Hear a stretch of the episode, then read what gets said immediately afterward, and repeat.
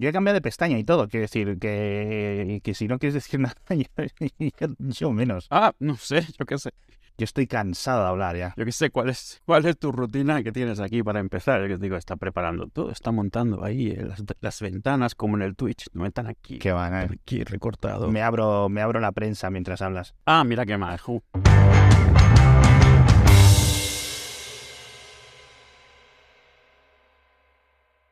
El otro día, el otro día fui a una entrevista, bueno, fui a una entrevista, me hice una entrevista en Meneame de esto de pregúntame lo que quieras, tal. Y yo no, debía ser oyente de, no me recuerdo el nick, debía ser oyente de, de Hacía Falta y decía que, que te dejara hablar más tiempo, que a veces me tiraba 45 minutos rajando y que te tapaban mucho. Y es verdad, la verdad, es cierto, es, es- ocurre, ocurre. No, está bien, está bien, así, así hablamos tú, caño. Así que hoy, por ejemplo, me, me- me- me- me silencio y ala. Cuando haya que insultar a alguien, me avisas No, pero, pero, y entro yo. ¡Ah!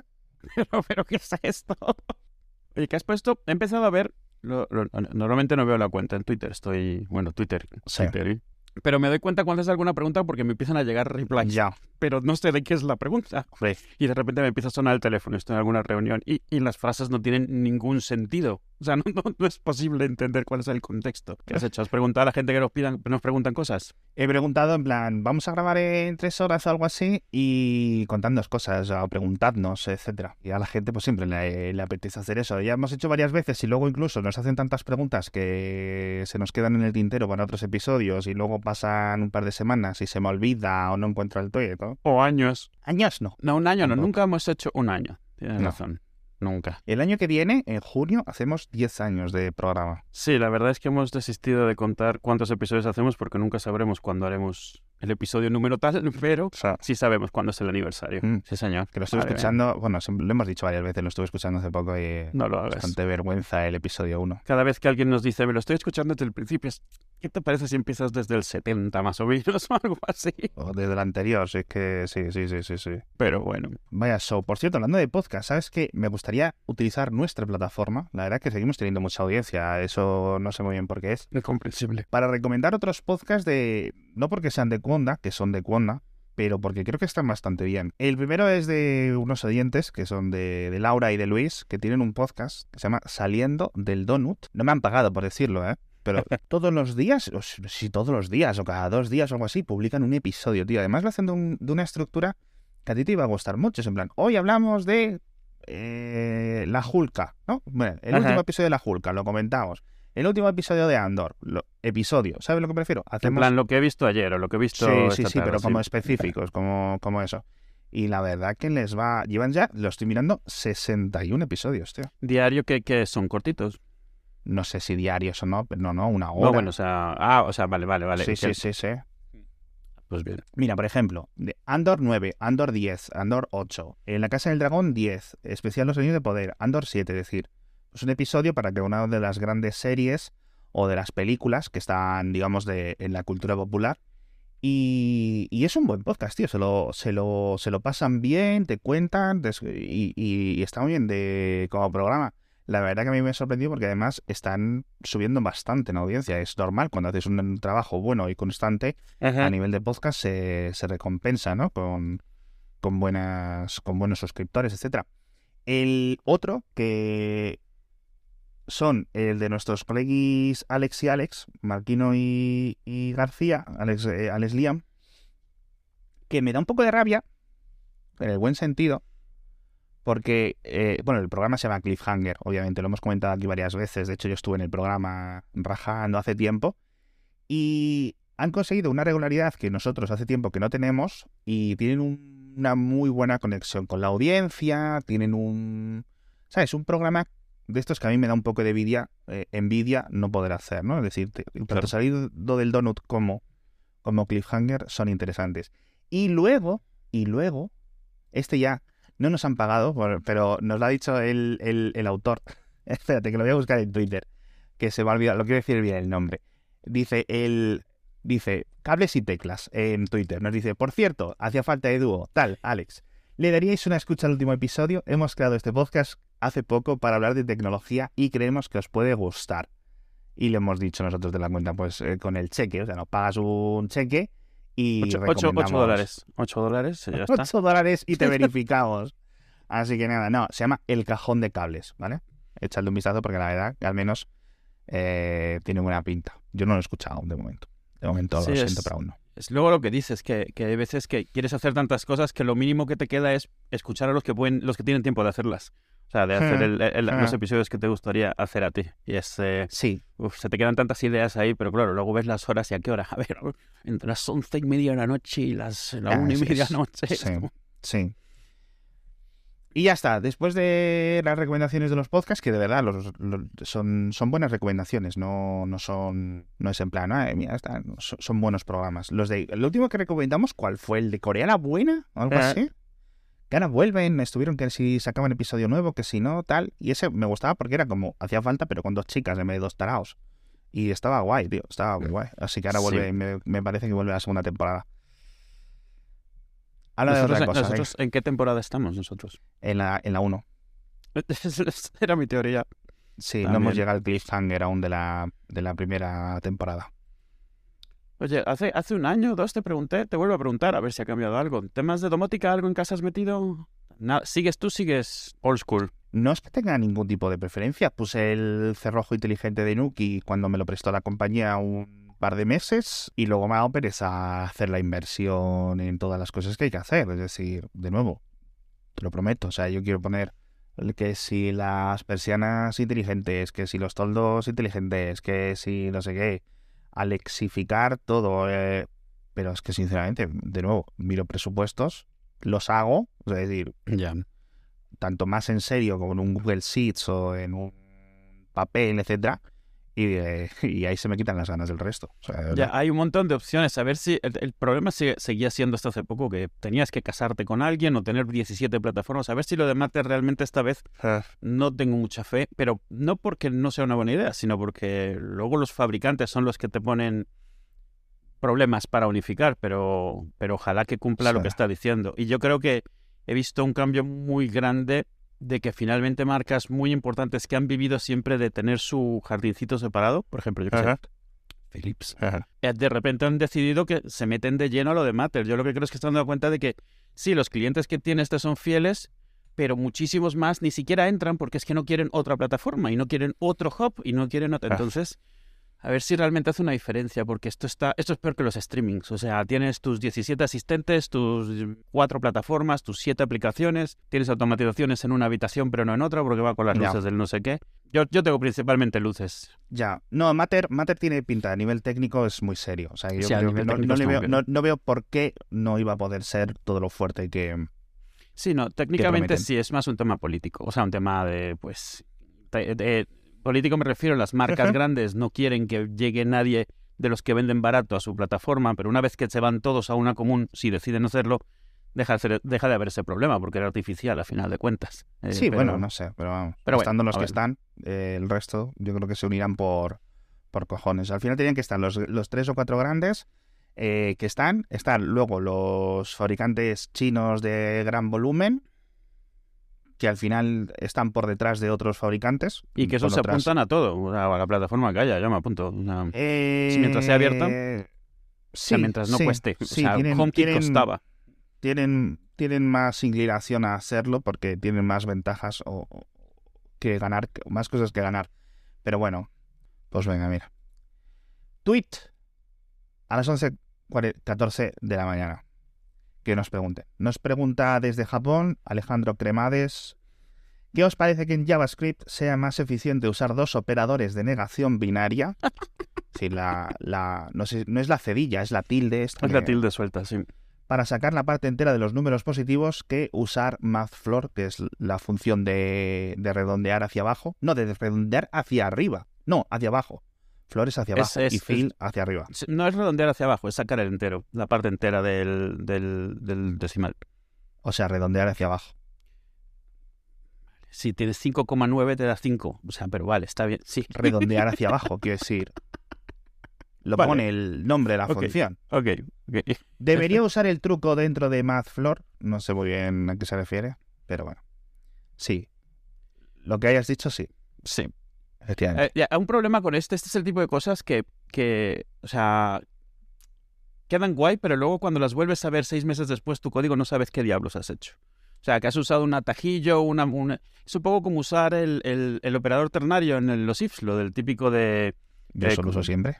Sí, sí, sí, pero imagínate que lo has descubierto hoy y lo usas un montón de veces, pero luego no programas algo durante tres meses, por lo que sea, y vuelves a ello, a lo mejor no te acuerdas. O sea, un montón de veces que encuentras un truquillo por ahí por ahorrar líneas, que te da un poco igual ahorrar líneas, no estás realmente yendo. Luego cuando vas de nuevo te tienes que acordar por qué estaba usando esto. Si no lo documentas, bueno, entonces que eres... Entonces que lo comentas todo. A lo mejor el ejemplo del, del operador ternario. No, el es operador ternario... extremadamente simple. Sí, pero lo uso porque es algo que si no te han enseñado la primera vez que lo ves, no se entiende muy bien lo que estás haciendo. Cuando te lo explicas Sí. lo entiendes, pero si no lo sigues usando, como no es algo que, que Ya. cuando leas entiendes qué es lo que está sucediendo. Pero bueno, es un ejemplo. Yo creo que se entiende. Fíjate, dentro de este operador, que es una chorrada, Eh. una capa de casa de un pino, hay diferentes lenguajes, lo, lo utilizan de una forma y eh, creo Claro. que en las últimas, no sé si en PHP 7 o en PHP 8, que es lo que más toco yo, la primera opción, es decir, el, la condición real, la condición verídica, el true, lo puedes obviar directamente. O sea, pones signo de interrogación y dos puntos directamente. Eso es, símbolo de interrogación, dos puntos y que solo ejecute en el caso de que no se cumpla. Y eso, claro, antes daba error. Claro. Porque te faltaba la mitad de la Es ecuación, como, por decirlo como así. cuando pones dos signos de interrogación para que sea null, que depende del lenguaje lo reconoce Sí, es y depende del... No, pero el resto es, es igual. Sí, es. Sí, señor. Ese tipo de cositas, que, ¿cómo le llaman? Eh, en, en español existe una traducción para syntactic sugar, para el azúcar sintáctico, el hacer una, una forma diferente de escribir algo que sea más estética, más corta, más cómoda, más... No, No, ¿verdad? me suena. No me suena. Eso es seguramente la chorrada. Eh. Eh, nos pregunta José Sáez Merino en JavaScript. De nuevo, ¿qué le pasa a la gente con JavaScript? Sí. En fin.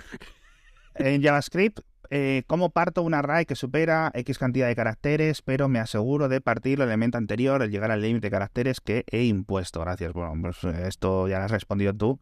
Me haces relativamente sencillo. Así que Sí, a mí lo que me extrañaba es la idea de tener un array y estar hablando de caracteres, pero ya entendí por qué lo dices, porque necesitas sí, meterlo en un tweet, entonces necesitas que quepa. Sí, Es una Sí. tontería. Entonces, es, pues si Sí. conviertes el array a caracteres, lo cortas en el último cacho, quitas el bloque que está recortado. y, y pum. Eh, Jorge Lama nos pregunta: ¿Escapada de Twitter? Interrogación. ¿Os vais a pasar a Mastodon? Interrogación. ¿Compras del Black Friday? ¿Me compro Tele 4K o más cash? Otras Ah. tecnologías interesantes que deba tener. Eh, por cierto, a Jorge creo que le conocía en, en Gijón, en las JPods el año pasado. Que luego ha puesto otro tweet con el- la pregunta que le faltó, además. ¿Escapada de Twitter? ¿Sí o no? Pues yo no, yo hasta que me lo chapen, yo aquí sigo. Hasta que no te. Hasta que no chapen. Yo lo tengo. A ver, o sea, hasta que no lo chapen o hasta que al final sea yo el único y el resto sean eh, los fans de Elon peleando con los haters de Elon. Lo que nunca voy a hacer, pero es algo que he comentado varias veces, nunca voy a borrar mis tweets. No hay ninguna necesidad que se queden ahí. Es lo mismo que si se borra ¿Sí? un día la pasada. ¿qué más da?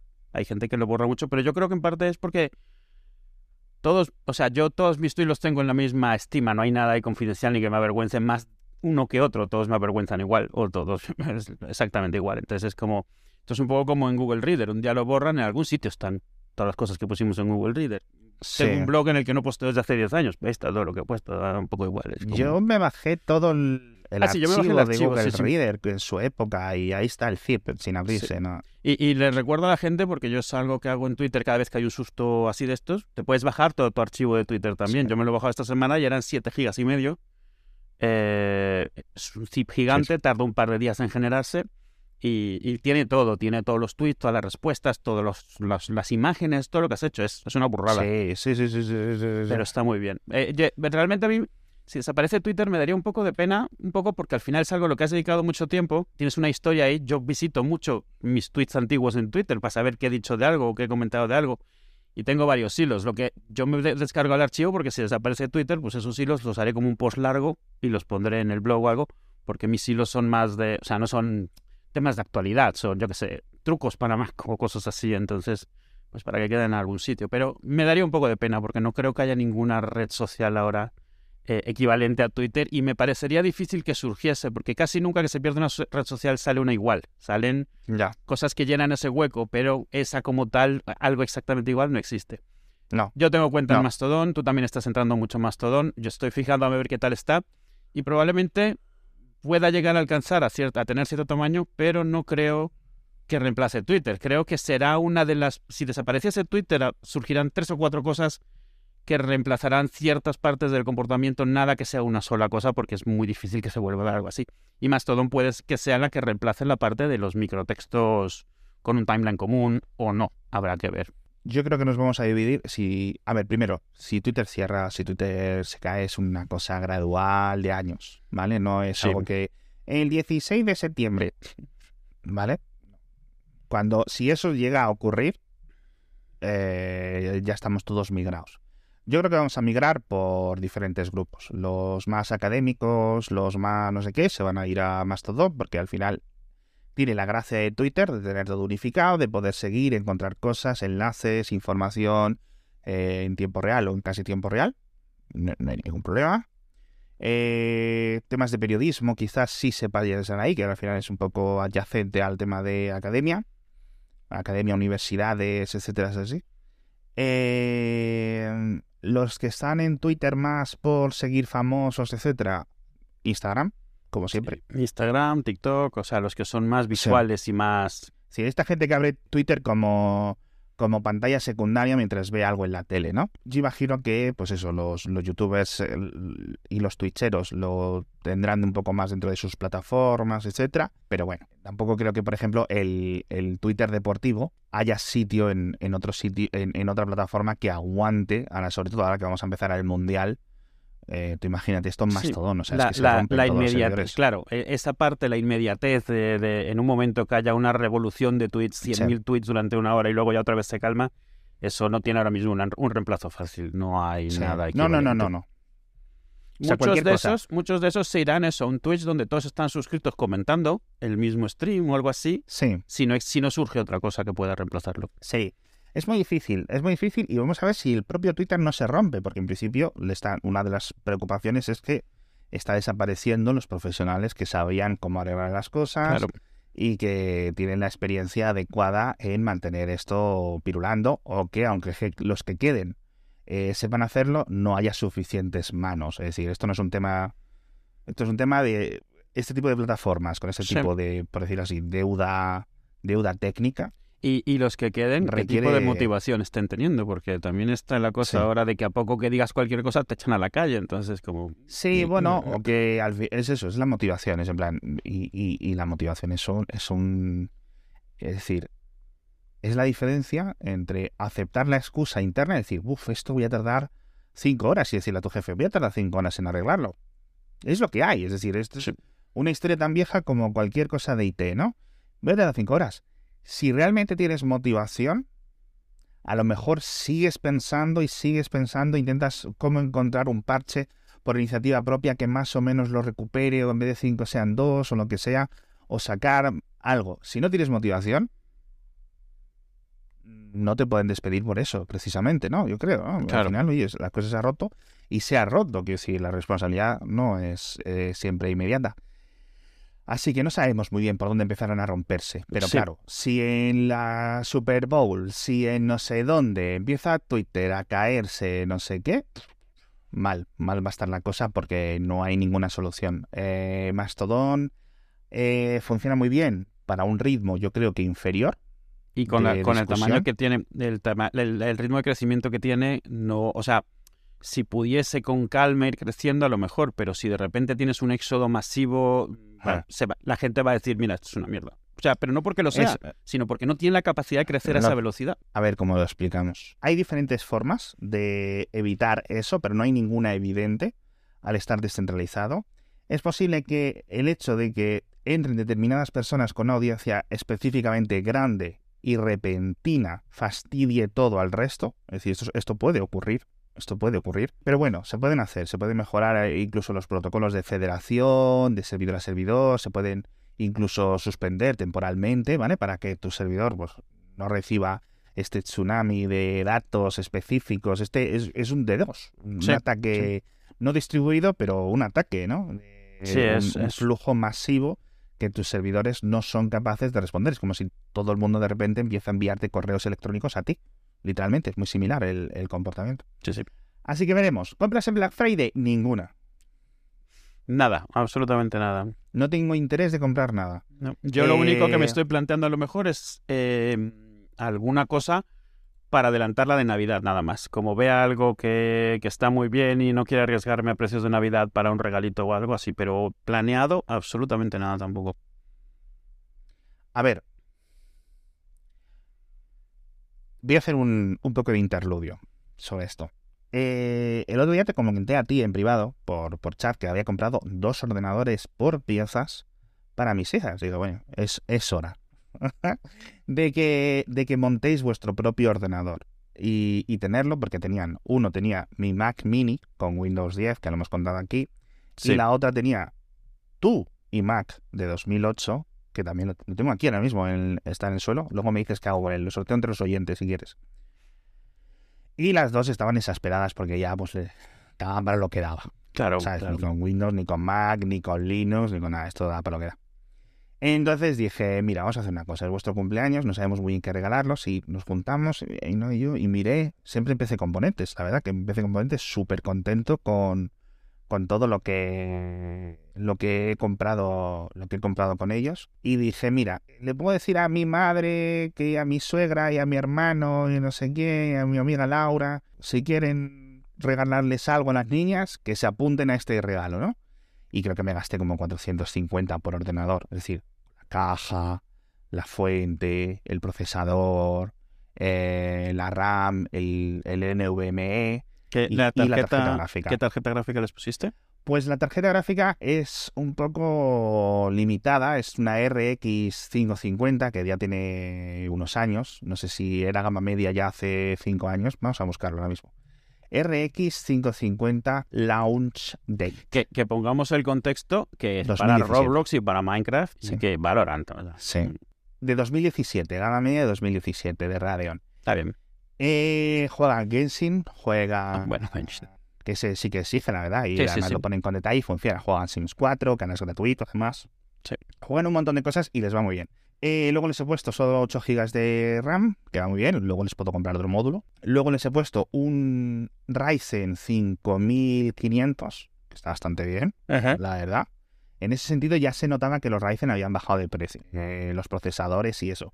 La caja le conseguí una que tenía PC Componentes en oferta que ya incluía la fuente y como iba a utilizar una tarjeta de poca potencia, la fuente me da un poco más igual. Es cierto que siempre puede ser un poco mejor, que si Gold, que si no sé qué, pero fíjate, esa tarjeta gráfica no tiene ni conector extra de potencia, es decir, la alimentación que coge por el PCI Express y Sí, ya. sí. La que viene. Eh, de nuevo, no es una mala tarjeta gráfica.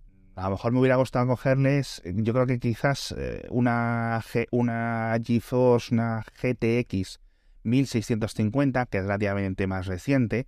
No sé cómo de diferente, yo sospecho que la 1650 es mejor, pero, pero bueno, estaba intentando fijarme mucho más por el precio. Y entonces, el disipador, el que viene en la caja del Ryzen, ¿vale? En vez de un Noctua, como me cogí yo, de 90 euros, pues este. Y la caja ya venía con la fuente. Que es en una, en una mini torre. No, es una torre ATX normal. Entera. Una torre ATX con su fuente de alimentación. Y ahí estuvimos, pues eso. ¿Cuál queréis montar primero? Venga, el de tal. Venga, nos ponemos y les, iba explicando. A ver, desatornilla aquí, atornilla aquí. Esto en la placa base, aquí va no sé qué. Intentando explicarles todos los conceptos, ¿no? Y pusieron ellas el procesador, pusieron ellas la pasta, pusieron ellas la memoria, pusieron la gráfica. eh, les iba diciendo dónde tal. Lo único que conecté yo, los, cables que van desde los controladores frontales de la caja, el power, el reset, el USB 3 y todo eso que va por delante o por, por arriba, que van a la placa, que siempre son un poco difíciles de poner, pero vamos, el NVMe, o sea, es que lo, lo comentamos cuando, cuando monté yo mi propio ordenador, que hacía mucho tiempo que no montaba uno, son legos, quiero decir, es que si no encaja, mm, gíralo, o Sí, aprieta no, un poco no- más. no o sea, no, no tienes que hacer mucho. Si tienes que hacer fuerza, no está haciéndolo bien. Busca otro lado, Sí. dale otra vuelta, sí. Lo, poco, lo, único un poco ahí es eso. La pasta que tiene su truqui, no puedes echar ni de más ni de menos, pero vamos, no hoy en día será por tutoriales.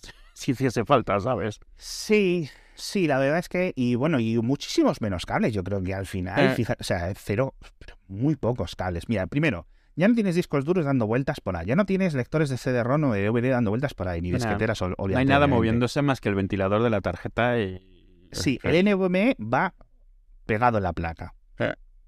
La RAM pegada en la placa, Sí. la gráfica en la placa, el procesador, que es un poco lo más complicado, ponerle el disipador, que realmente no tiene mayor misterio, Y luego tienes que enchufar el ventilador de principal y el ventilador de la caja, si quieres. Claro. Y luego los, el USB 2, el audio, etcétera y tal.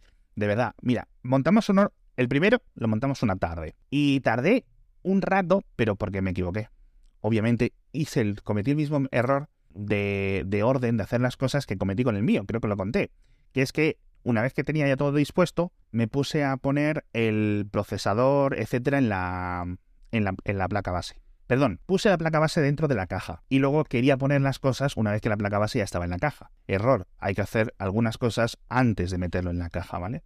Entonces, eh, el segundo ordenador lo montamos al día siguiente, creo que tardé como media hora. Claro, claro. Pim, pam, pum, pam.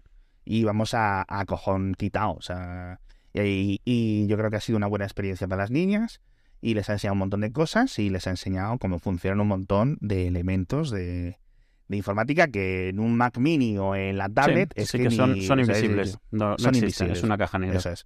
Plateado. No han salido expertas, etcétera, pero al menos ya saben las tres, cuatro Sí, cosas. sí, pero esto es como, como si algún día alguien te abre un motor de coche y te explica tres, cuatro cosas. Sí, a- sí. Con algo te quedas, algo más ya sabes que lo típico que sabrías. Está bien. Sí, Los míos, los míos, alguna vez lo he comentado, usan portátiles usados, eh, no, son, no son nuevos y empiezan ya a notarse porque al final tienen la gráfica integrada y todos los juegos de hoy en día lo que requieren es una gráfica. El CPU es casi, casi, casi secundario y nos estábamos planteando hacer, hacer algo parecido. El niño en particular le ha picado el bicho de los teclados mecánicos, entonces quiere montar uno desde cero. Ah, Em, o sea, ha encontrado ahí partes para poder montar uno bastante decente por, por menos de 100 euros. Pero, pero vamos, es posible que nos toque eh, también un fin de año de, de bricolaje, manualidades montando PCs y montando teclados, a ver si es, si es cierto. Eh, Lo único es que ya les he dicho, tener en cuenta que lo que tenéis ahora es una cosa, sí, y lo que vais a tener es un mamotreto de este tamaño abajo de la mesa, que en invierno sí. viene muy bien, pero eh, fuera de eso, pues va a estar haciendo ruido porque tiene ventiladores, tenerlo en, cuenta. Y Sí. bueno, ahora dicen que les da igual, pues les tendrá que dar igual una vez que esté. Yo, eh, esto, a ver, todo esto lo comentamos en Black Friday porque si queréis tener hijos, lo que tenéis que hacer es diseñar su fecha de nacimiento, que se puede más o menos, para que caiga posterior al Black Friday. Y Sí. no os pase lo que a mí, que no he podido ahorrarme a lo mejor 20, 30 euros como hubiera podido ahorrar Totalmente. si hubiera comprado las piezas la semana que viene, ¿no? Que tampoco creo que haya muchos descuentos, sinceramente, está la cosa regular. Yo el portátil lo, lo evité porque obviamente es más barato en escritorio, quería hacerles lo de enseñar a montarlo y eh, eso, pues es 200 euros más por menor rendimiento, quiero decir, Claro. ¿sabes? O 300 euros más por menor rendimiento. No se lo pueden llevar a ninguna parte, con lo cual, cuando tengan que estar, oye, me voy con el portátil a donde mi... No sé, yo es que creo que en tres años los portátiles van a ser algo... No es que vayan a desaparecer, no creo que vayan a desaparecer nunca, pero es en plan, me voy a hacer los deberes a donde mi amiga, no sé qué. Con la tablet y un teclado, lo que sea, Sí. van, van, de- van- Sí, van que que realmente chutan, ¿no? serán, los portátiles pasarán, lo que llamamos portátiles pasarán a ser eso, los tablets, los eh, Chromebooks, lo que sea, trabajar donde estés. Y serán una pantalla para lo que esté en remoto. En los 450 sin pantallas, supongo. Sin pantalla, una Porque ya tenía tenías- un monitor mío de 20, de 20 de 24 pulgadas 1900 por 1920 por 1200, 16 décimos, eh, que compré yo porque se suponía que era el mismo panel que mi Mac de 24, lo compré hace 8 Con años una buena así, pantalla, sí. y es un monitor que sigue aguantando, vamos, es que está perfecto, está pristino el monitor. Además es eso, las pantallas duran para siempre, sí.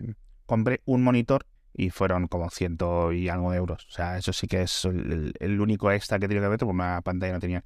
Teclados ya tenían, porque eran los que teníamos esos, así que nada, si en algún momento empiezan, ay, los de luces, no sé qué, tal, pues ya veremos, bueno, sinceramente. Pues qué guay.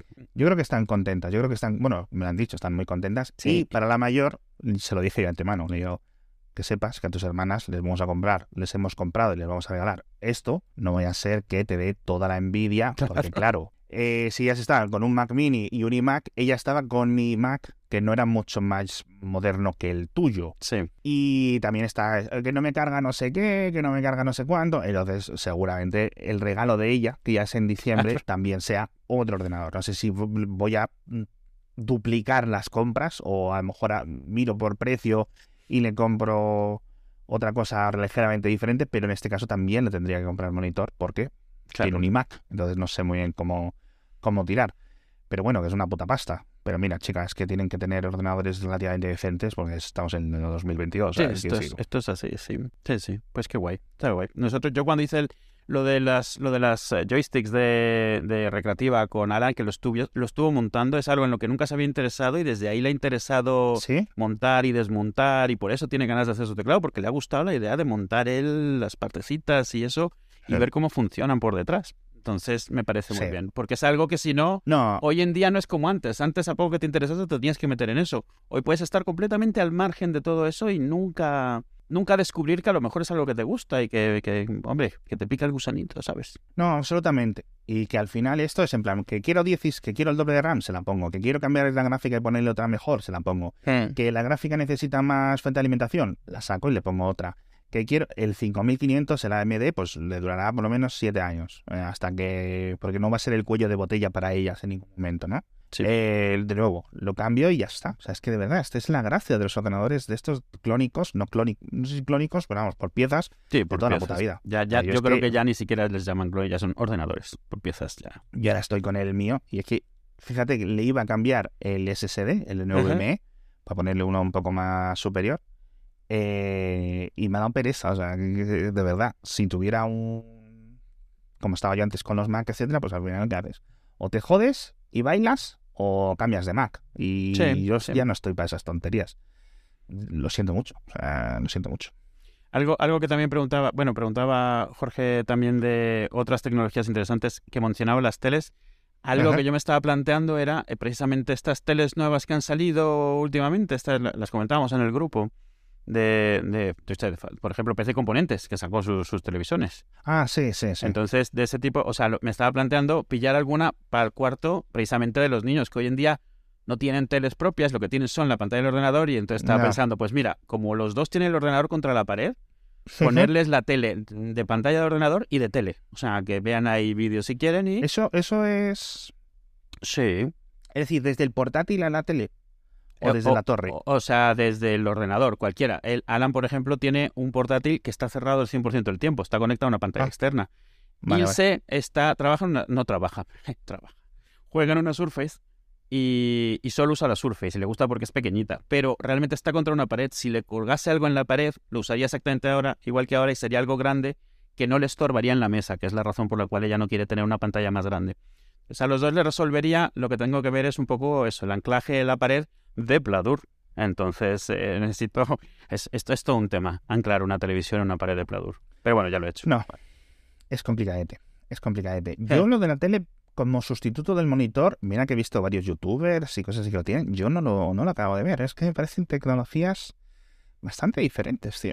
Yo normalmente no tengo un problema por ello. eh, si la tele no es muy grande y está cerca, la puedes usar como ordenador, pero sobre todo porque lo principal que usan ellos es jugar. No deja de ser jugar.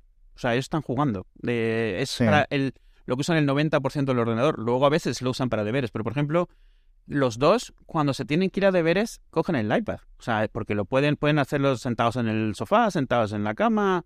O sea, Alan en particular sentado en el baño, pero bueno. que ya le he dicho que no puede tener Mitch en el baño. sí, sí. Pero por cierto, me, me sigue en Twitter, el Sí, chaval. Sí, sí, Ya te lo he dicho, ¿no? nos sigue también al podcast y es como, bueno, Nos hablamos. No, hay- nos hablamos. no hay que escribir Escucha el cualquier podcast, cosa. ¿no? Él. Sí, lo escucha. De hecho, O sea, le oigo por la Salud. casa a veces escuchándolo porque lo lleva en el speaker, se lo pone a los amigos. El otro día lo estaba escuchando, en, se ha pillado un Apple Watch viejo de Itzel que tiene la pantalla rajada, lo hemos configurado y Sí. si oye ahí el podcast, digo, no, ala, no sé, la gente, la, la gente va a pensar que te estoy aquí evangelizando. El pobre niño tiene que escuchar el material del padre. Nah, es un crack. Sí. Es un crack. Eh, lo de las teles estas, tú las ves ese tipo de tele barata, porque sí es cierto que es que, en plan, mira, tío, una tele de 55 pulgadas, ¿vale? No, no, no. Tres Sí, claro. cochinos duros ahora, hoy en día, Sí, ¿no? pero no en todos sitios puedes poner una tele de 55 pulgadas. O sea, hay veces que el- lo que Ah, necesitas es ya. una tele mucho más pequeña. Y no hay muchas teles no o sea, pequeñas de buen precio. Entonces, si encuentras alguna, tampoco está mal. Sí, Para casos muy específicos. Por e- es- eso es a lo que me refiero. Tú no puedes usar un ordenador con una tele de 55 pulgadas cómodamente, pero con una tele de, de 36, de 42 sí puedes. Y queda bastante apañado. Es como un monitor muy grande. yo no sé, tendría que probarlo, tendría Eh. que probarlo, no, no me niego, no me niego. Pero, pero bueno. Eso sí, si tienes que hacer ahí Eh. streaming y jugar, queda maravilloso, claro, en comparación. Supongo, Eh. supongo. La verdad es que te digo, estoy, no, no soy escéptico, pero sí me gustaría probarlo antes de. Dice, ¿tele de 4K o más K? Yo creo que ahora mismo las teles de 8K, etcétera, No tiene no sentido. merecen la pena. A ver, o sea, si eres un flipao, no lo digo negativamente, pero vamos, que te compras tus Blu-rays 8K y tal, Sí, sí. bueno, exacto. pues sí, aprovechalo y también píllate un buen sistema de audio y tener una casa apañada, pero para Sí. gente normal 8K es, bueno, si quieres decir que te has comprado, es la única ventaja, porque además, ¿qué contenido te vas a poner en 8K? Ya, ya. No, no, no. Yo creo que es mejor irte a un mejor panel 4K, Sí, usar ese precio para un mejor panel sobre 4K. todo eso, final sí, el mejor Fíjate panel que puedes pillar. Era muy escéptico ese plan. Bueno, dentro de los 4K, mientras no sea lo más cutre que te encuentres en el, en el Prica, en el Prica, pues vas a estar bien. Y sí que es cierto que a mí me gustaría, a, mí- a día de hoy, cinco años después casi de tener esta tele, o cuatro largos, eh, tener una que los negros sean más negros y cosas así, pero vamos, de verdad. No sé si la distinguiría mucho. O me hubiera merecido, hubiera dicho, ah, pues mira, 400 euros más en su época, hubiera merecido la pena, ¿no? 400 euros son, son muchos euros. Eh, otras tecnologías interesantes que deba tener. Yo te digo, lo de domótica Jorge. siempre es algo en lo que tengo un poco el ojito echado para ver si sale algo nuevo, pero ahora mismo no veo nada. Yo no, no he puesto nada de esto de, de, de timbre, de eh, mirilla, nada de estas. Eh, Tengo principalmente luces, temas de luces y temas de consumo y de temperatura y estamos muy bien, la verdad, con esto. Sí, yo creo que lo que más sentido tiene a día de hoy es un termostato inteligente. Totalmente, totalmente. Yo te puedo decir que con todo el desastre que ha habido de lo de, de los precios y todo esto, a mí una de las cosas que me han salvado ha sido esa. O sea, el termostato inteligente al final, sobre todo si tienes válvulas eh, eh, en las diferentes habitaciones controladas, Ah, pues es eso, una habitación en la que no están los niños porque se han ido una semana con, con mi madre. sí, Está, está helada, pero nadie está dentro, así que no importa. Y no, Claro. no, no enciendes nunca para esa habitación el- el- la calefacción.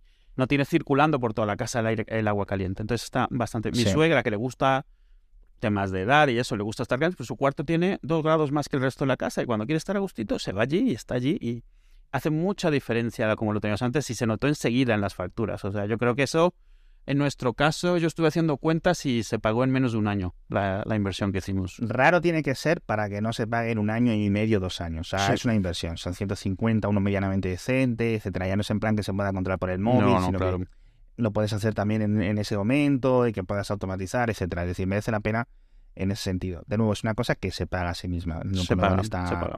Es fantástico y no es muy difícil. Tienes que mirar cuál es compatible con tu caldera o lo que sea, o con el termostato actual que tengas. Son dos segundos. Hay 200.000 YouTubes y tutoriales. Sí, etcétera. sí, sí, sí.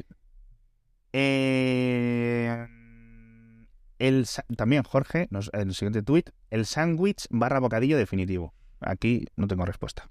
Tú, tú, eh, eh, tú eres raro, porque te gusta comer, pero te da un poco igual. Todo te gusta igual. O sea, está te bien. dicho, ¿eh? está Te bien. gusta comer. Sí, sí, sí. pero que no es. eh, Lo típico cuando mucha gente le gusta comer es que empiezas como especializarte, por decirlo de alguna manera. O, o empiezas a tener como tus súper favoritísimos de ciertas cosas. Pero tú no, tú es todo. Tú eres.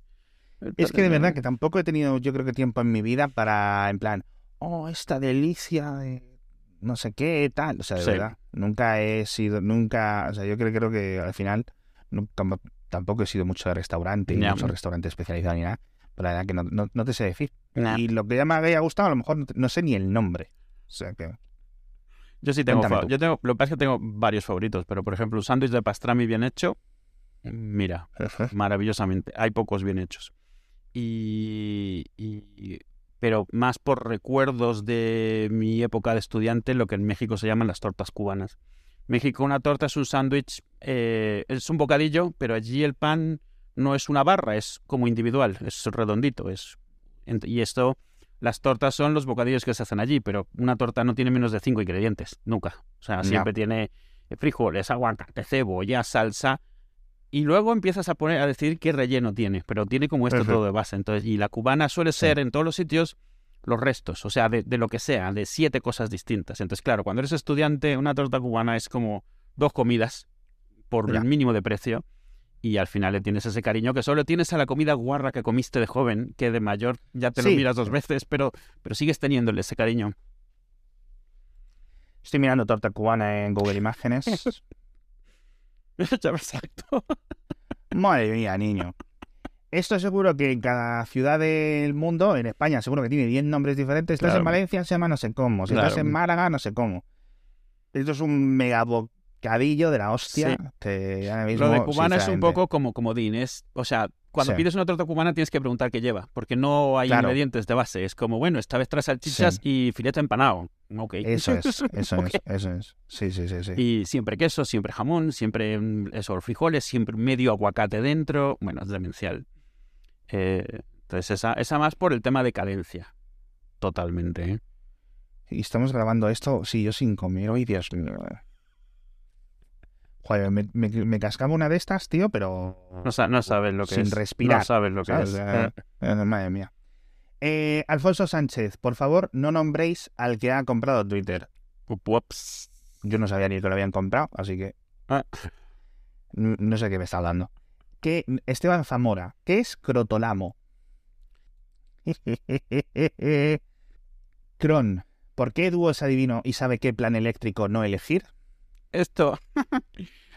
Cada vez que me cambio de, eléctrica, vuelve a cambiar o los precios, o en la tendencia, o en la legislación. Entonces, si yo me paso a la regulada, la regulada empieza a estar cara. Si me paso al mercado libre, empieza a estar caro el mercado libre. Es como, bueno, ya lo tengo asumido. Yo os aviso cada vez que cambie para que vosotros os vayáis al otro lado. No pasa nada, soy el canario de los precios de la electricidad. Llevo dos años con ese tema fatal. Lo suyo es la tarifa de última... ¿Cómo es? De, último recurso. ¿no? Mm, Solo dicen que es lo, lo más Sí. interesante Ahora mismo sí. consejo general. Mañana, Ah, ¿y, si por me qué, pa- ¿Y si- por qué ahora mismo? No, a ver, o sea, el tema es que depende de lo que entran las subvenciones, que si tienes que pagar el, el- el- lo, lo del gas, si los precios del mercado regulado empiezan a subir, porque regulado no significa barato, significa regulado. Alguien dice cuánto es el precio. Y, eh, por ejemplo, el año pasado un montón nos pasamos a la regulada, pero la regulada empezó a dispararse por temas que no tienen que ver con que te haya sido la regulada o no te haya sido la regulada, sino porque hay que pagar la electricidad. Y la electricidad empezó a Ah. subir. Y los que estaban en el mercado libre, pero libre significaba que tenían tarifas fijas, entonces no se los han subido. Y, y bueno, unas cosas. Y entonces te pasas al otro y ahora todo bien, pero ahora te tienen que meter lo del tope de gas, que no tiene que ver con la electricidad, tiene que ver con el coste del gas para generar la electricidad y no lo, no lo habéis tenido en cuenta. Y si tienes un contrato anterior a cierta fecha, no te aplica, pero si Sí, no tienes uno posterior a esa fecha, sí que te aplica. Y ha habido gente que le han pegado unos palos descomunales en lo del tope de gas.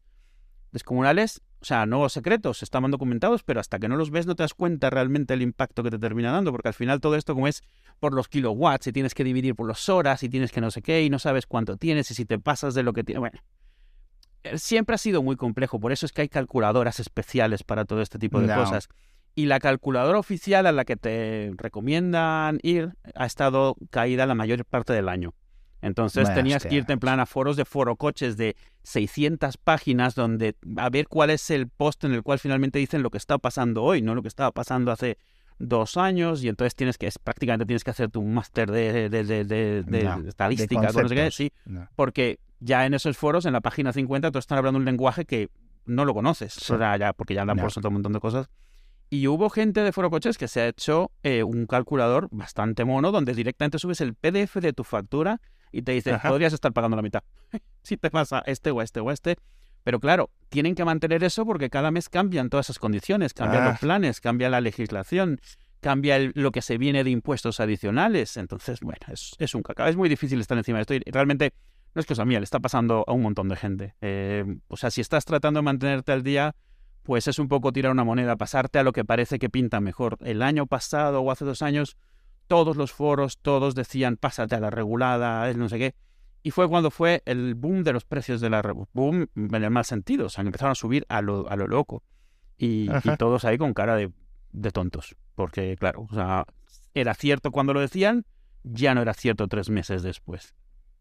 Y la, la- la única ventaja que hay es que cambiarte de eléctrica se ha vuelto algo trivial. Tú tienes un identificador, te vas con ese identificador a otra y lo único que tarda es pues los el, el mes y medio en el cual la factura llega, no llega, te la hacen el otro, te esperas, o sea, pero Ah. Sí. como tal el trámite es inmediato. La cosa es cuándo empezarás a pagar la factura, cuándo te la cobrarán, Ya. qué días cubrirá. Pero bueno, eso ya depende de cada quien. Arroba Félix Palazuelos. ¿En qué criptomoneda me recomendáis invertir los ahorros de Alex? Los de los míos. En, F, en FTT. Invierto ahí, en FTT. Está muy bien, está muy, muy bien. Está, está, está guapísimo. He oído cosas muy Vaya buenas. desastre, de verdad. Es, es, ha sido... Vaya desastre. Vaya, eh, eh, eh, además ha sido eso, ha empezado poco a poco y de repente se ha ido todo, todo. O sea, o sea, se ha venido todo abajo porque al final eso se estaba sosteniendo por, por fe, literalmente por fe. O sea, fe de la gente de que esto se mantuviese vivo. Y, y- y se ha empezado a ver las grietas, eh, ha empezado a entrar el pánico, la gente más lista se ha salido lo antes posible y eso ha sido lo típico que provoca la cascada, lo que se viene todo abajo. Y todos esos pobres, porque pobres, que se han quedado ahí haciéndole caso a sus influencers que les decían hold, pues tú eres el único que se ha quedado ahí. Ese ya se ha ido, ¿eh? El que te dijo hold Ya. ya se fue. Sí, bueno, a ver, con esto siempre, de verdad, es que no hay por dónde... No sé, qué, no sé ni qué decir. Es una pena, porque quiero- como todos los timos, pues los mayores jorobados son la gente que... Es cierto que es gente que entró pensando que era más lista que nadie, porque esto siempre pasa, tú, tú, tú piensas que hay una oportunidad y no la entiendes del todo bien, pero te están diciendo todos Sí. que vayas y dices, bueno, si pongo uno me, me dan cinco. Y me está diciendo gente que parece que sabe de lo que habla que, que lo haga. Y, Y que no solo, y que, y que no, es, no es un tema tanto de, de- o sea, de nuevo, hablando de criptomonedas en general, no hablando de Bitcoin, o sea, hablando de tal, el, el- los blogs de tecnología y medios de tecnología y medios generalistas, el Dogecoin ha subido un 500%. Hostia. Eh, ¿Por qué va a Claro. subir el... ¿Por qué hay que invertir en, no sé, en, en no sé qué? Esto es un poco de una responsabilidad, ¿eh? es, es muy Sí, irresponsable. yo, no sé- yo no, yo no venía a un medio de economía o de tecnología a escribir ¿por qué tienes que ir al casino a ponerlo todo en el 7 negro? Sí, sí. No vería, ¿no? Pues esto, pues, pero con esto sí. Y te hacen así unos de estos horóscopos con gráficas y de, pues a tomar por culo. ¿eh? Sí, Una y que está basado y- que quien lo está reportando tiene que saber que la mitad de los conceptos que está generalizando no los está entendiendo la mayor parte de la gente que lo está leyendo. O sea, cuando tú hablas, no, esto, claro, vale 500 mil, no sé qué. Vale, teóricamente, si se venden eso, si eres de los que lo Sí. venden en eso, o sea, esto es como la bolsa, es como, vale, decimos que la empresa tal vale tal cantidad porque estás multiplicando el precio de la acción por el número de acciones, pero no es cierto, si las vendieses todas no llegaría a costar eso porque empezaría a bajar el precio a medida que se estuviese Es- vendiendo. Sí, sí, sí. sí. Esto es lo mismo, o sea, vale eso siempre y es- son, son los precios de Schrödinger, vale eso mientras no los ejerzas, mientras solo estén en papel. Sí, y cuando exacto. muchas de estas están avaladas por otro exchange u otra moneda detrás y entonces están, están multiplicando los precios supuestos de cada cosa, realmente no hay nada de ese dinero está ahí como para que lo puedas recuperar nunca. Está ahí en, en matemáticas, en un papel. Y, y es muy difícil explicar esto porque y cada vez, mientras más ves gente en la que confías, por la razón que sea, hablándote de esto como algo bueno, en el fondo tú ha- hay un abismo de, de entender lo que está sucediendo y lo que estás es confiando.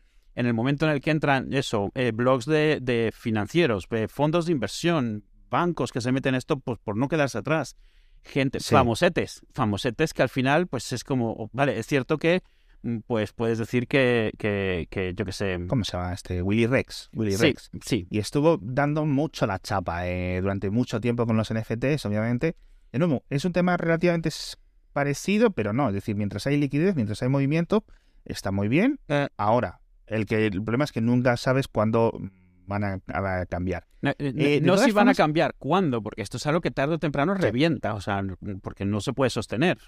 Eh, a ver, El tema de los precios A lo- subiendo a lo loco, quiero decir. a mí me sorprende que esto haya pillado mucha gente que empezaron a conocer las criptomonedas en 2019 y 2020. O sea, es en plan, ¿cómo? Sí. ¿Cómo? ¿Y las otras cinco eh, mareas, subidas y caídas, eh, te las perdiste o, o cómo piensas? No, es que Bitcoin, si expuestas a futuro, tú puedes tener ahí, a ver, a ver, si tienes una décima parte de la mitad de un Bitcoin, ¿sabes? Claro. Me da igual. No, es que un Bitcoin va a valer 250 mil dólares en 2024. Bueno, a lo mejor. A lo mejor no. ¿Sabes a lo que me refiero? Sí. Yo sé que el euro va a estar aquí. Sí, es cierto. No sé. Yo es que me he leído, he he estado en todas las y conspiraciones. que el euro va a valer un euro. O sea, He estado en todas las... A ver, eso, eso, esa- esa- ese tema eh, me gustaría comentarlo. Yo he estado en todas las conspiraciones. En lo- lo- lo- los- las grandes revistas serias de tecnología, que la eurozona iba a desaparecer de forma inminente, si no era en 2011, era en 2012 y no sé qué. Los mismos que de la conspiración de que iban a crear el Amero. ¿Tú te acuerdas del Amero? Una de las conspiraciones más subnormales de la historia de la humanidad. Te lo juro. O sea, es que no había ni por dónde cogerla. Pues ahí tenías. Blogs, youtubers, revistas, hablando del Amero durante años, tío. Sí. ¿Qué tiene que ver? Luego, otro tema. Aquí hablamos al final eh, de las diferentes eh, evoluciones del- del- de la narrativa detrás del Bitcoin. Del Bitcoin, no de otras criptomonedas. De Bitcoin. Primero era eh, que lo podías intercambiar sin, sin comisiones. Perfecto, la verdad. Un- una proposición de valor muy interesante. En el momento en que luego rápidamente lo intercambiaras en tu, Claro. de nuevo, a una moneda tradicional. Luego eso cambió. Y la última que teníamos, la última narrativa, es que era una defensa contra la inflación. Es decir, Claro. que era un, era un, un activo que en principio te iba a proteger en el caso. ¿Qué ha pasado? En cuanto ha llegado una subida de intereses mínima, mínima, ha empezado a subir la inflación por temas energéticos, que no es una, una inflación brutal, descontrolada, sí, sí, sí. etcétera, se ha caído todo. O sea, se ha caído todo.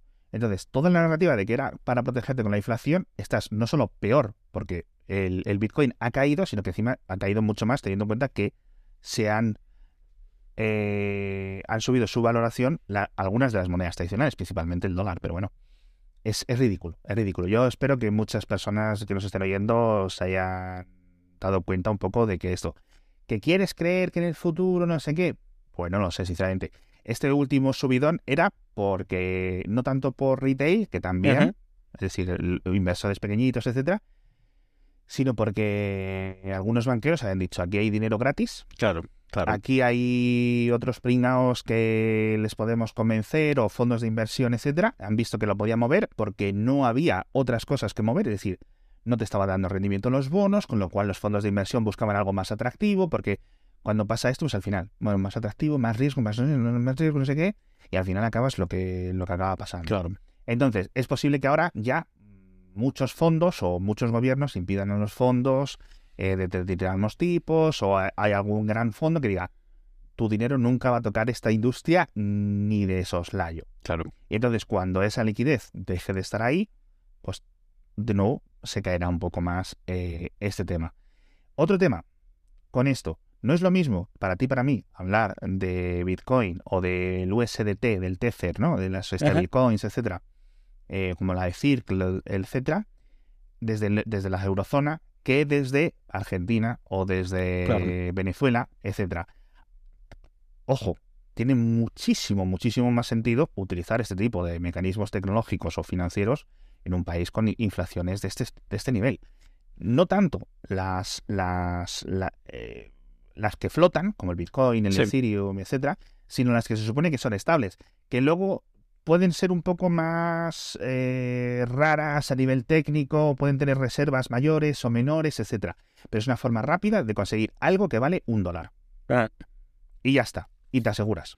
Sí, de tener una moneda estable. El- que lo ideal sería que te la diese el Estado, pero que necesitas una moneda estable. O sea, y esto es lo más cercano que puedes tener. Entonces, yo entiendo perfectamente, igual que no entendería por qué alguien, por ejemplo, eh, eligiese cobrar, como hemos visto por aquí, ¿no? Elige- eh, futbolista de, o de, de fútbol americano elige cobrar su salario en Bitcoin. Chico, no lo entiendo. Eh, Ahora, si me dices que estás en Venezuela, pues sí, Claro. sí lo puedo entender. Claro. Te ahorras el, te ahorras el intercambio tú. Pero bueno, en fin. Eh, tema complicado. De nuevo, no queremos ser dogmáticos, pero aquí los riesgos son los que son. sí. Y mientras los asumas, pues nada. Ahora, tampoco te creas. Lo, difícil es de- entenderlos. O sea, que mucha gente no los entiende, pero se ha metido de lleno. Sí. Gente que ha puesto todos los Sí. ahorros de su vida. Porque eso, porque un youtuber le decía. las "Mm, cri- Exacto. Ni todas las criptomonedas, ni todo lo que tiene que ver con cadenas de bloques es una estafa. Ojito, hay un montón de tecnología muy potente en este sentido. O sea, es lo que las partes de, por ejemplo, tokenización de diferentes valores, eso me parece una, cosa fortísima. O sea, a nivel de, de poder mover rápidamente, eh, es decir, de convertir en líquido elementos que pues, no son tan fáciles de, de convertir en líquidos. Puede ser más complicado en el futuro, pero yo lo veo como un- una mejora a la situación anterior, ¿vale? Sí, yo, yo el problema que veo con cripto, blockchain, tokenización, todo esto es que las tecnologías no son un team, pues matemática es una aplicación práctica, el problema es quienes le ponen las zarpas encima y de qué manera encuentran la forma de liar a gente que no entiende del todo lo que está pasando, pero esto ocurre con todo, todo tipo de timador se está aprovechando de lo que tenga mano para esto y ahora lo, lo que está de moda es esto porque es lo Ah. suficientemente conocido como para que parezca que te estás perdiendo algo, pero lo suficientemente opaco para que no entiendas de lo que te están hablando. Entonces es muy fácil que haya timadores. NFTs como concepto, en el momento en el que le puso las manos encima a alguien que no era uno de los ingenieros haciéndolas a nivel teórico, se volvió un timo, no porque NFT como concepto sea un timo, sino porque la aplicación humana, sesgo, debilidades, ¿cómo puedo La aprovechar avaricia. esto? ¿Cómo puedo especular con esto? Y ese, Exacto. ese es el gran problema. Y pasa con todas las tecnologías nuevas. ¿Cómo puedo especular con esto en vez de usarlo para beneficiar a la humanidad? Por eso es que... Sí, en el, en el momento que el NFT, la conversación pasa de ser...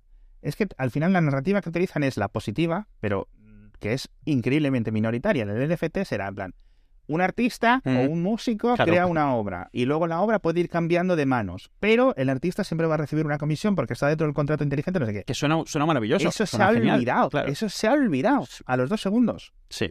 Era en plan, era en plan, mira, soy alguien con suficiente audiencia como para inventarme, imprimir desde cero, de la nada, una colección de 10.000 cromos, a ver a cuánto los puedo vender, de tal forma que se cree su propio Claro. ecosistema burbujero que puede tener más sentido, puede tener menos sentido, y punto, fin. Si en el momento en el que que el arte no se muchos. volvió...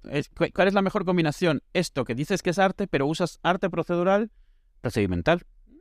Procedimental. Que eh, lo generas automáticamente. No hay nadie creando nada de eso. Has hecho un algoritmo, generas eso, 200 combinaciones para poder inmediatamente tener un stock de arte que según esto estás Ah. vendiendo y que se puede traficar. Diga, no traficar, no es la palabra, pero, pero Sí, pero- especular con él. No, sí, sí, sí, sí.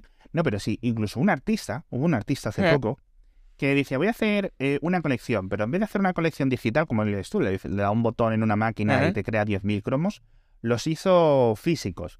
Pero tú ves los cuadros que hizo y eran puntitos. Claro. Es decir, él se puso, que seguramente no lo hizo ni él, lo harían sus, ayudantes en el taller, Claro. y es en plan, hacer 10, no sé si eran 1000 cuadros o la cifra que fuera, ¿no? Eh, con su lienzo y era en plan, no, cada uno es distinto, no sé qué. Ya. ¿Y qué vale? ¿Y qué vale? Al no ser que mañana, eh, por algún tipo de casualidad, te conviertas en no sé quién, o, ¿sabes? O te mate o te convierta, yo qué sé. tío. Pero eh, si eso hace, tu arte se va a valorizar al margen de la tecnología que hayas usado para venderla. exacto. Pero es exacto. por el hecho de que tú, lo que has, tu trabajo asociado, el trabajo asociado a ti, se ha valorizado, no porque te hayas Eh. metido en NFTs o porque hayas hecho efectivamente 200 cuadros a mano. No, y de nuevo, vuelve a ser un mecanismo esotérico más que financiero. Es decir, Claro, es claro. una cosa que hoy puede valer y mañana. Por supuesto. En fin, eh, cables y teclas, que es uno de los podcasts que hemos recomendado al principio. ¿Por qué, nos, ¿Por qué no hay sándwich de pastrami decente en España? Esto parece un, un seguimiento ya. ¿Por qué no hay sándwich de pastrami Hay, decentes? hay sándwich de pastrami, pero es muy difícil. Hay el barato que es aceptable, que lo tiene el Vips. El Vips de todo el mundo, que tenga el Vips. Un, tiene un cubanito que es bastante aceptable y un sándwich de pastrami que es bastante aceptable. Y hay sitios, por ejemplo, yo compro mucho en un sitio que se llama pickandnick.es, que es un sitio de sándwiches, y ahí tenían uno de pastrami bastante bueno. Pero me han dicho de un montón de sitios en el centro a los que no he ido, sobre todo en Malasaña, que, tienen cosas buenas. Estas cosas preguntándolas cuando no sea la hora de comer, por favor. Gracias. Siguiente pregunta también de cables y teclas. ¿Tiene Apple un monopolio con sus dispositivos? Aquí cambiamos, o sea, radicalmente, es increíble. ¿Tiene Apple un monopolio con sus dispositivos? Me explico. Siempre hay otras alternativas, pero el mensaje que lanza Apple es al final sí, pero con los AirPods tendrás estas ventajas, con el Apple Watch estas otras. Y en realidad, sigue continúa en otro tweet, y en realidad lo que está escapando ciertas opciones a otros fabricantes para que no puedan hacer lo mismo. Pregunta, signo de interrogación. Yo aquí le he contestado un poco. Hay que tener cuidado con la palabra monopolio porque tiene ciertos significados y si no los aclaras desde el principio, la discusión se va a tomar por saco Sí. porque sí. quien lo está usando en término coloquial des- pelea con el que está usando el término legal de monopolio. Pero de todas maneras, yo creo que él está hablando, está hablando de monopolio, yo lo que creo que está hablando es de un ecosistema donde le das preferencia a tus propios elementos. O sea, los AirPods Sí. son unos, unos auriculares Bluetooth, pero cuando los usas con, con un, un iPhone, pues tienes ciertas ventajas. Mm, Se empareja más fácilmente, puedes usar mejor calidad de audio de la que viene por defecto en Bluetooth, cosas así. No creo que eso se considere ni se pueda considerar un monopolio. Lo que yo le comentaba un poco ahí es que, que algo esté más abierto o más cerrado al final depende de cuánto le interesa al fabricante que esté cerrado o abierto. Apple tiene Apple Music y tiene TV Plus en todas las plataformas que puede porque quiere que eso esté lo más abierto posible. Otras cosas los mantiene en, dentro de casa. y hasta que no ha querido, no ha liberado la plataforma. Y si algún día ve que el tema empieza a estar complicado, es como el iPod, cuando salió, salió para Mac. ¿Qué es lo primero que hicieron? Pues sacarlo para Windows también, el iTunes. Porque si te quieres expandir es la forma de hacerlo. Entonces, solo mantienes las cosas le das prioridad a tus cosas cuando sabes que eso te va a dar una ventaja competitiva. En el momento en el que te da una desventaja competitiva, te abres. ¿Qué ha pasado con Philips Hue? Que en el momento que vio que la gente no compraba Hue, porque quería también tener cosas de Wiz, por ejemplo, o de Xiaomi, y no los podía meter con Hue, dijo, pues somos parte de Matter y ahora puedes meter tus dispositivos Matter en el bridge de Hue, que además te da funcionalidad cuando los focos son de Hue. O sea, han convertido eso. Eh, al final, todo lo que haces es lo que te conviene a ti. Y donde entra la regulación tiene que ser siempre muy delicado, porque una vez que metes regulación, pones control en algo que se está saliendo madre, pero también lo limitas. Entonces tienes que asegurarte que tiene sentido lo que estás haciendo, que no estás poniendo una traba a otras cosas. Un ejemplo, lo de los cables.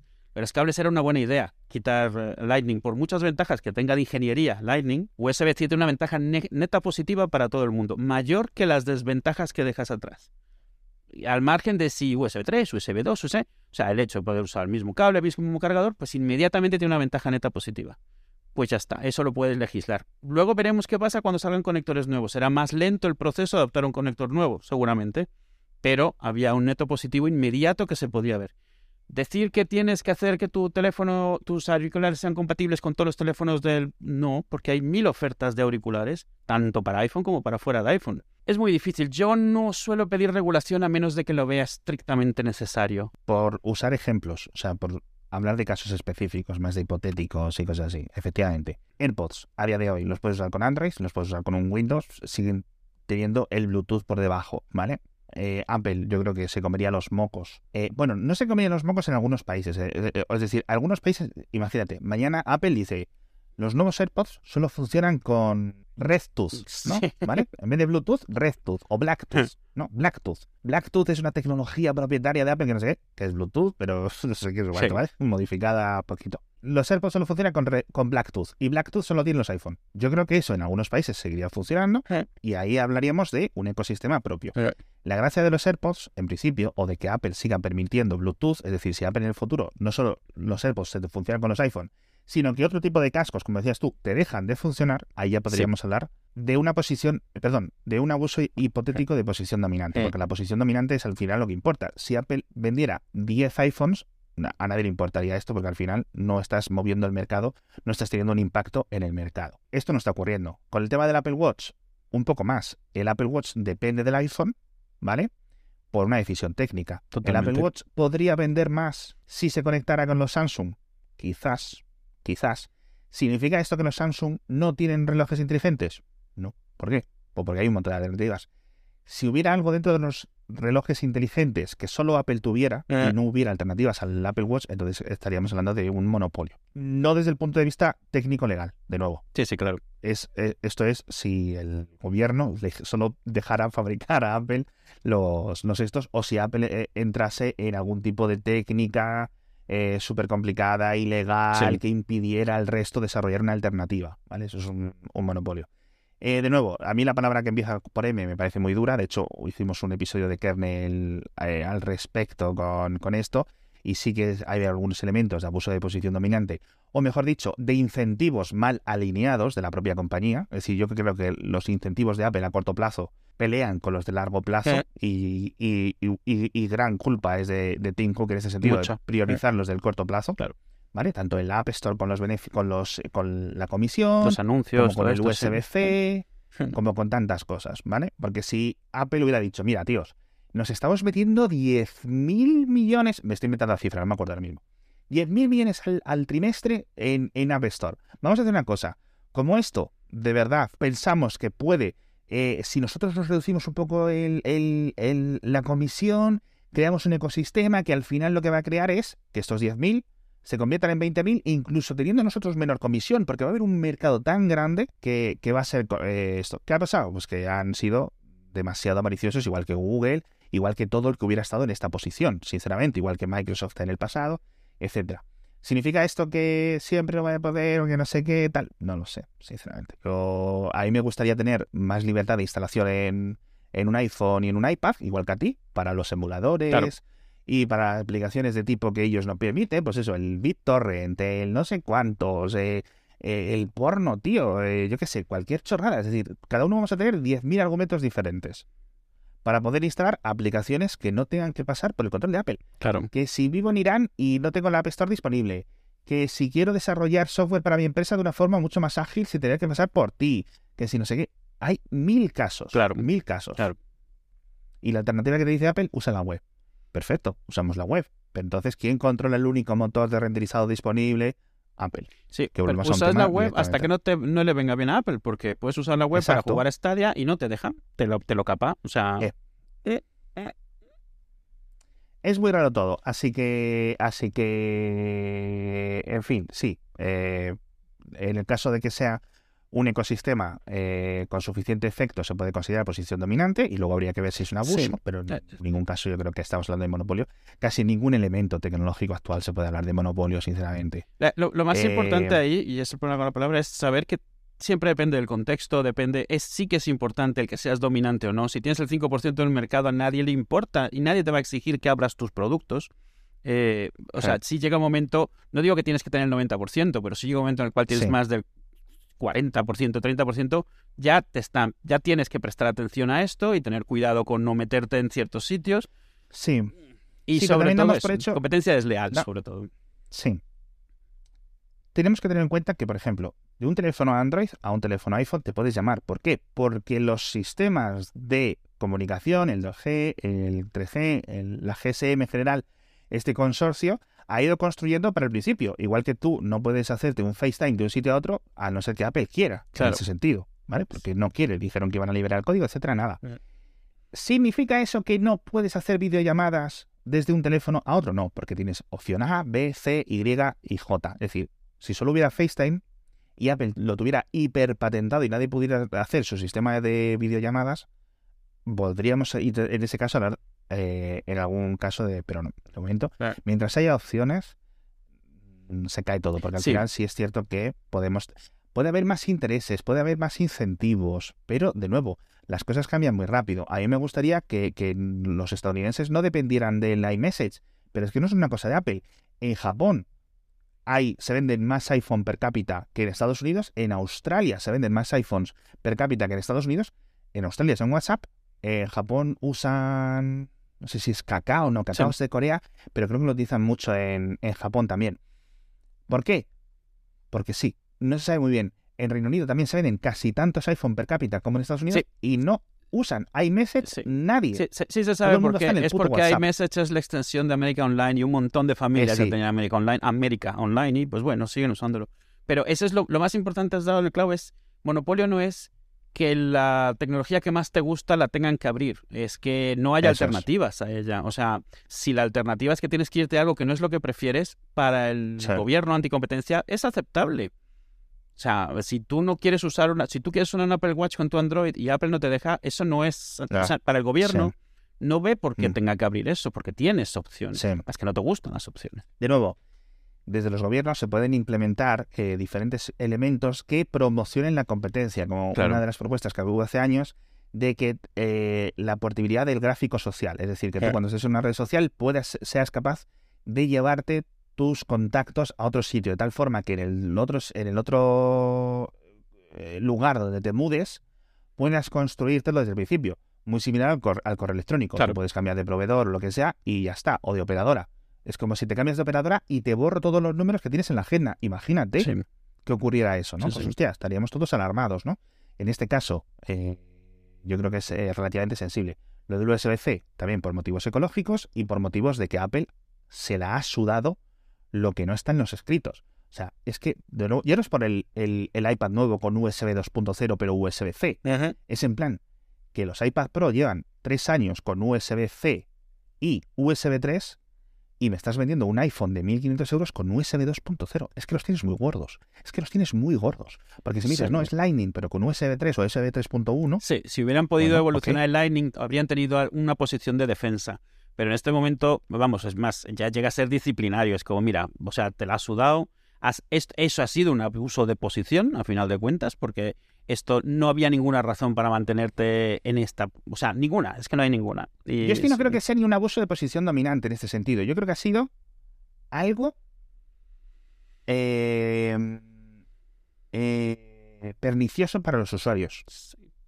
Sobre todo teniendo productos que venden que si el vídeo 4K, que si tienen un tera de disco, es como saca ese tera de ahí, a ver cómo lo sacas, porque te vas a estar aquí tres horitas. Sí. o, por, o, puedes optar por opciones inalámbricas, etcétera. Si es que quiero decir que ya te digo, no lo veo netamente mal, pero sí es cierto que si estuviéramos todos en, me dices tú, es que el Lightning es mejor o equivalente a otras opciones, tanto de conector como protocolo, o que me dices que Apple no tiene USB-C en nada, pero es que lo tiene en todo menos menos en el iPhone. Sí, es, eh, las ventajas, de, las ventajas Lightning se fueron perdiendo y la ventaja estructural que tiene no permite meter USB 3 porque por cómo está diseñado, ni Thunderbolt. Entonces realmente ese conector tenía una fecha, de, tiene, tenía una, una, vida útil que pasó hace varios años. Por cómo se diseñó, en su momento era fenomenal. Ahora no es la mejor opción. Podían haber decidido desarrollarlo y hacer una versión que soportase todo lo nuevo, habrían tenido una posición defendible a lo mejor, pero no. Entonces, que imagínate que las consolas, imaginaos que el HDMI no existe.